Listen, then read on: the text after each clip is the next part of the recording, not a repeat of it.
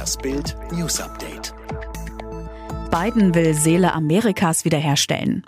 Joe Biden wird der nächste US-Präsident. Gegen 2.40 Uhr deutscher Zeit richtete er sich zum ersten Mal nach seinem Wahlsieg an die Amerikaner. Das Volk hat gesprochen, ich versuche ein Präsident zu sein, der vereinigt, donnerte Biden los. Er wolle das Zutrauen aller gewinnen. Es geht um die Menschen. Ich werde die Seele Amerikas wiederherstellen.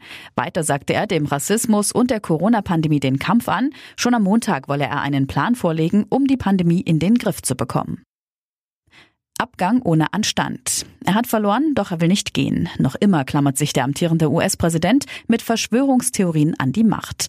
Es wird ihm nichts nützen. Er könnte als schlechtester Verlierer in die Geschichte Amerikas eingehen. Donald Trump will den Sieg Joe Bidens nicht anerkennen. Um 11.47 Uhr amerikanischer Zeit schreibt Trump in einer Erklärung, die simple Tatsache lautet, diese Wahl ist noch lange nicht vorbei. Sein Wahlkampfteam werde am Montag juristische Schritte einleiten. Biden stelle sich fälschlicherweise als Sieger dar. Feuerrandale nach Querdenken-Demo. Nach den Ausschreitungen bei der Auflösung der Querdenken-Demo in der Leipziger Innenstadt ist es am späten Samstagabend erneut zu linksextremen Krawallen im Stadtteil Konnewitz gekommen. Vier Wasserwerfer und ein Räumpanzer rückten an.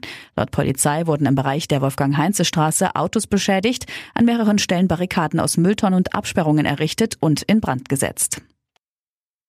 Klinikärzte schlagen vor, Infizierte für zehn Tage ins Hotel.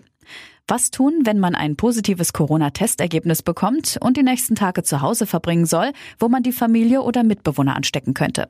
Zehn Tage Quarantäne im Hotelzimmer. Das ist der Vorschlag der Chefin des Klinikärzteverbandes Marburger Bund, Dr. Susanne Jona. Wenn man zu viert auf 80 Quadratmetern wohnt, ist es oft kaum möglich, sich wirklich abzusondern. Beengte Wohnverhältnisse gefährden den Erfolg der Quarantäne, sagte Jona den Zeitungen der Funke Mediengruppe.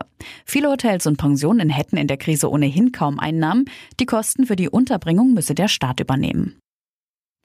Bayern bangt um Kimmich. Drei Punkte gegen Dortmund, aber trotzdem gedrückte Stimmung bei den Bayern. Der Grund ist eine vermutlich ernstere Außenbandverletzung beim Mittelfeldstar Josua Kimmich. 34. Minute. Nach einem schwachen Pass von Saar kommt BVB-Stürmer Haaland im Mittelkreis in Ballbesitz. Bevor er den Turbo richtig einschaltet, will Kimmich ihn mit einer Grätsche stoppen. Dabei trifft sein Knie auf das von Haaland, wird dabei überdehnt. Kimmich bleibt liegen und hat schlimme Schmerzen. Nach Bams Infos hat sich Kimmich eine Außenbandverletzung zugezogen. Ob das Band gerissen oder nur gedehnt ist, ist noch offen.